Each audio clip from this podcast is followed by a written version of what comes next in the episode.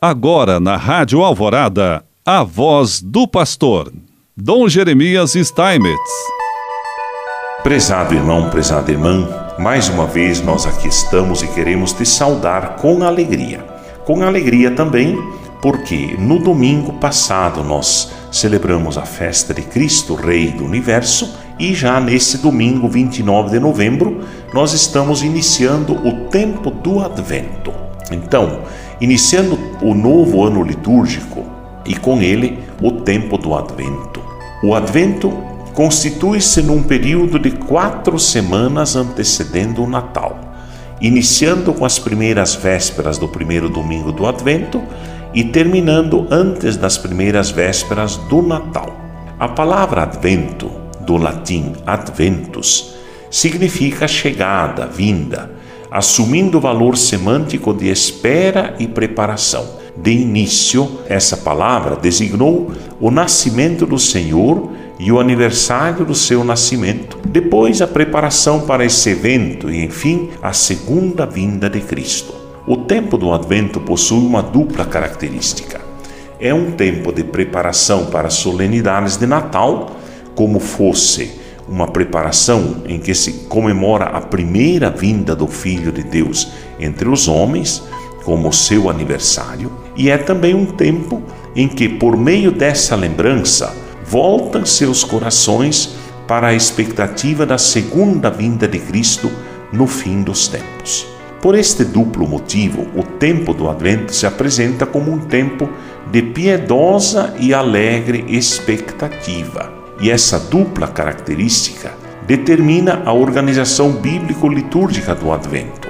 Do primeiro domingo do Advento ao dia 16 de dezembro, podemos denominá-lo de Advento escatológico, pois a liturgia nos aponta para a vinda final de Cristo.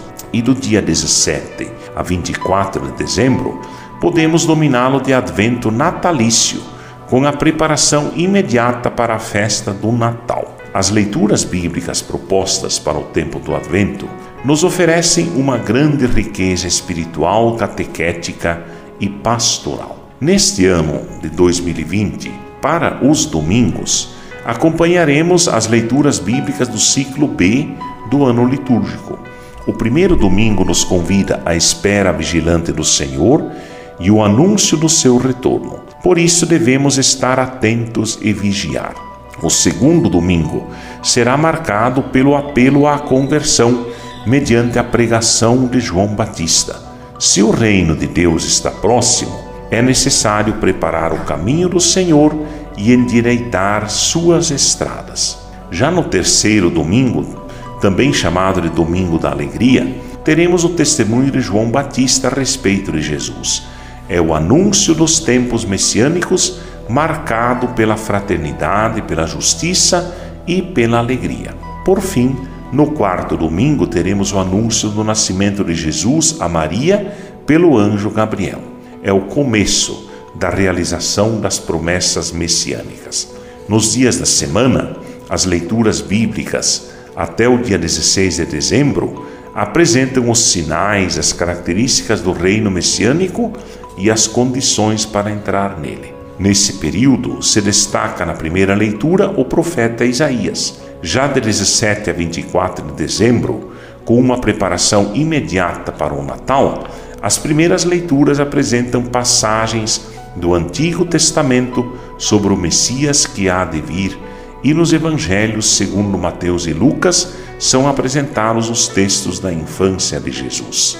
O tempo do Advento é um tempo de vigilância espera, encontro e alegria, acolhendo a manifestação de Deus em nossa vida e em nossa história. Em uma de suas catequeses, o Papa Francisco nos diz que o Advento é o tempo que nos é concedido para acolher o Senhor que vem ao nosso encontro, também para verificar o nosso desejo de Deus, para acolher em frente e nos preparar ao regresso de Cristo ele voltará a nós na festa do Natal, quando fizermos memória de sua vinda histórica na humildade da condição humana.